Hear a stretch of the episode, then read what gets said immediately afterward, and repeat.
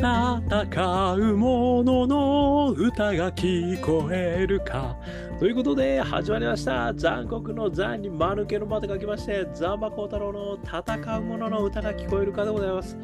この番組はイノベーションを起こしたい人、新しい歌詞を作りたい人、そんな人たちのために送る番組でございます。私、株式会社イノプロビゼーションの代表させていただいたり、株式会社 NTT データのオープンイノベーションエヴァンジェリストをさせていただいたりしております。さてさて、本日はですね、2023年5月18日の夜というところで、えー撮らせていただいております。えー、ずいぶん暖かくなってきてね、今日も真夏のような日々でございましたけれども、明日からはちょっとね、またあの下がるということで、だんだん夏に近づいていくんでしょうか。ね、まあ、梅雨も人ですよね。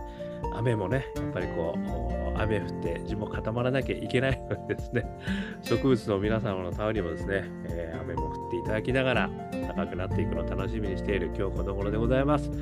えー今日はですね、あのー実は、えー非常にラッキーなことに、ディオール展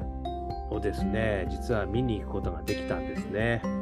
えーこちらですね、あのクリスチャン・ディオール、えー夢のクチュリエ、えー東京都現代美術館にですね、行くことできまして、これもチケットも売り切れてるんですよね。で、朝からあの整理券をね、あの並んでんですよ。で、その整理券並ぶのも、もう、午前中とかね、行ったところでもなくなっちゃうっていうですね、いうかなりあの人気のあのところにうまいことですね、あの、あのまあ、幸運なことにですね、行かせていただくことができて、ちょっとあの見させていただいたということで、まあもうね、本当美術展ですね。まああの、もちろんね、クリスチャン・ディオールなんで、こう洋服、そしてこう、日本で初めてね、あの海外の特集が入ってきて、それがこう日本に影響されてみたいなですね、歴史から何からですね、めちゃくちゃ素敵な、あのしかもこう並べてるだけじゃなくて、さまざまなデザイナーの方々がこうやってる中とかですね、あとはあのまさにこう写真をね、あのどういうふうに撮っていくのかとか、でこう展示をものすごいこう綺麗な形のですね、いろんなこう展示のイメージに合わせてやってるので、めちゃくちゃ楽しいです。ということでですね、私はあのその中から今回ですね、ちょっとうわ、すげえイノベーターいるんだと思って、ちょっとびっくりしたのがですね、あの紹介させていただきます、今日はね。あのこの名門、ねえー正統派クリスティクリスチャン・ディオールにですね、どんなイノベーターがいたのかということをですね、含めまして、ちょっと説明させていただくとともにですね、イノベーションってこういうことだよね、ということをですね、ちょっとお話ししてみたいと思います。えー今日のタイトルからも言っちゃいますね、今日はね。真の名門は、破壊的イノベーションを飲み込んでいく。っていうことをですね、ちょっと今日お話ししてみたいと思います。さあ、どういうことでしょう？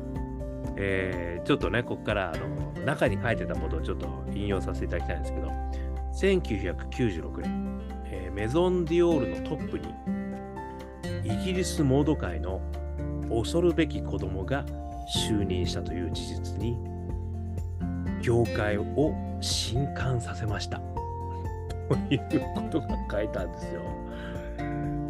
いきますよ。彼の提案するあまりにも奇抜なファッションを批判する人々に対し、彼は次のように反論しています。センスがないより、センスが悪い方がまだマシだ。こういうですね、めちゃくちゃロックな人がですね、実はこのメゾン・ディオールのトップに就任したことがあるんですよ。誰か、ジョン・ガリアーノなんですよ。このジョン・ガリアーノって人すごい人で、あの、まあ、恐るべき子供ってね、書いてますけども、あの、ジャケットをズボンにして履いたりしてたんですよね。なんかね、ものすごいイノベーターなんですよね。そして、あの、まあね、ある意味こう、いろんな事件も起こしてですね、最後もね、こう結構事件を起こしちゃったりするんですけど、まあ、このですね、まあ、ある意味もうロッカーですよね。あの、私もロック大好きですけれども、ロック。生き方自体ロックな感じな私のイメージですよ、ジョン・カリアの。ものすごいイノベーティブな、でもちゃんとこう勉強してきた人なんですけど、イノベーティブなですね、ものをバーンと出した、その恐るべき子供がですね、なんと、メゾンディオールのトップになったということがですね、業界を震撼させた、そんなニュースがですね、あったんですよね。で、その、あの、まあ、案の定と言いますかね、あの、もう入ったらもう批判の嵐なわけですよ。で、そこで言った一言が、これ、センスがないより、センスが悪い方がまだマシだ。これちょっと、もう A ちゃんなのかみたいな、私は感情を受けてるわけですよね。センスがないより、センスが悪い方がまだマシだ。いやー、この言葉かっけえなーっていうふうに思いまして。で、そこからですね、あのから私が、あのー、めちゃめちゃこのイノベーティブな出来事に対してですね、あの3つ思いましたということをね、お話ししたいと思います。1つ目、自らのパッションを叩きつける。これはもうね、やっぱパンクですからね、パンクロックなんで、あのもうね、ある意味もう自分の思いしかないわけですね。だから、あのパッションしかないわけですよ。あの他の人気にするとかないから。もう自分がこれだっていうことをね、叩きつけるわけですよね。でもこれこそが、やっぱりそのイノベーターの基本の木だと思うんですよね。つまりやっぱり自分の思い、もう抑えきれないね、自分の思い、ね、情熱のポートフォリオのお話もしてますけれども、やっぱりですね、この抑えきれない自分の思いがどこからあるのか、ね、このガリアーノさんがどこだったのか、うーん、どうなんでしょうね、わかんないけど、もしかしたら、脱出パッション、成長パッションなのか、まあ大好きパッションもあったでしょう。そして、リタパッションもね、もしかしたらあったのかもしれない。で、何よりも多分個性派パッション、俺は強かったんだと思うんですよね。俺は違うぜと。わかりませんけどね。だからそういう意味ではそのパッションの源からのほとばしるパッションを叩きつける。これがまず一つ目。それから二つ目。これまでのバイアスを叩き潰す迫力ですよね。恐るべき子供って言われてるんですよね。だ何やらかすか分かんないわけですよ、もう。はっきり言って次に、大丈夫かあいつ、ほんと出してっていう。そういう人ですよね。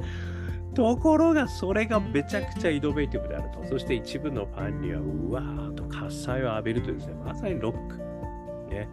これはもう、まさにバイアスですよね。今までの、あの、そんな伝統とかね、なんか、な規律ですとか、規範とかっていうバイアスが、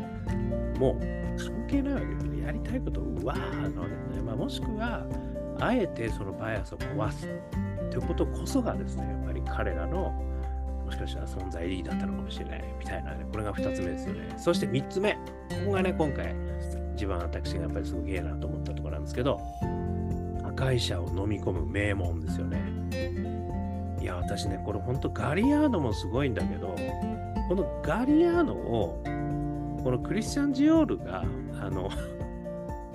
迎え入れたっていうことがね、これがね、ほんとすげえなと思うんですよね。だやっぱりここから私、冒頭ね、あの今回のテーマを話しましたけれども、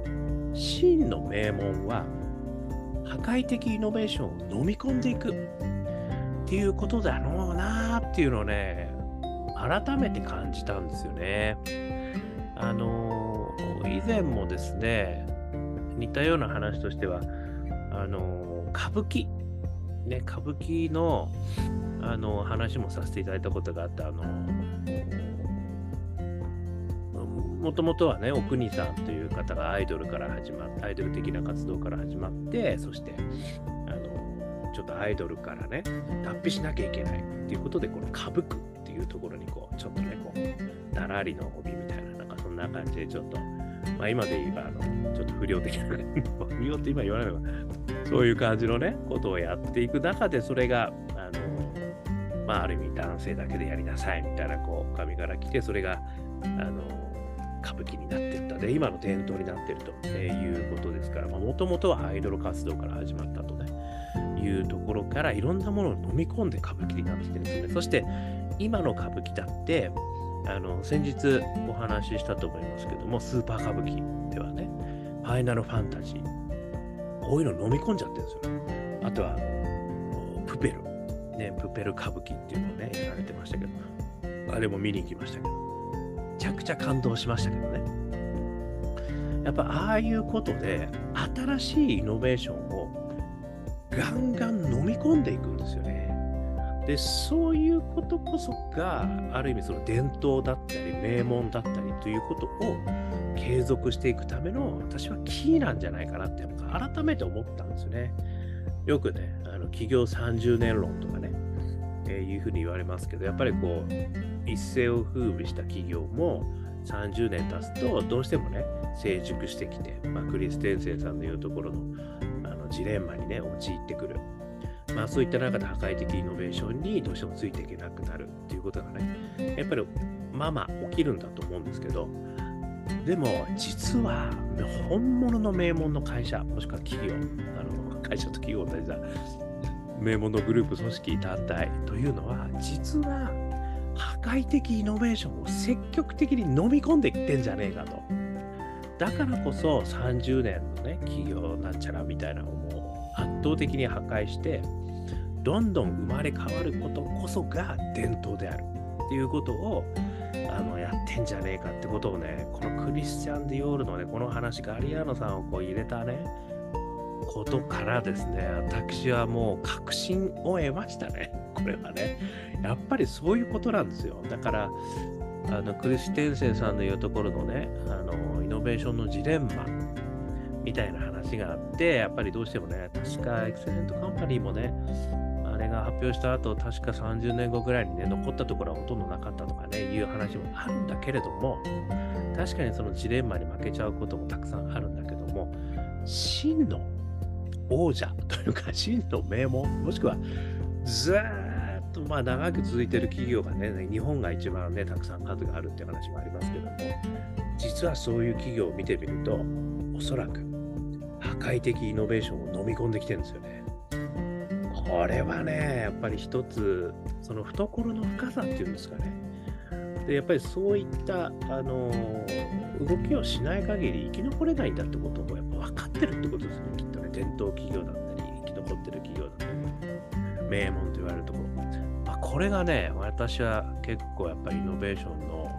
本質なんじゃねえのかなっていう気がちょっと今日はしましたというお話でございました。ね、長く生きるためには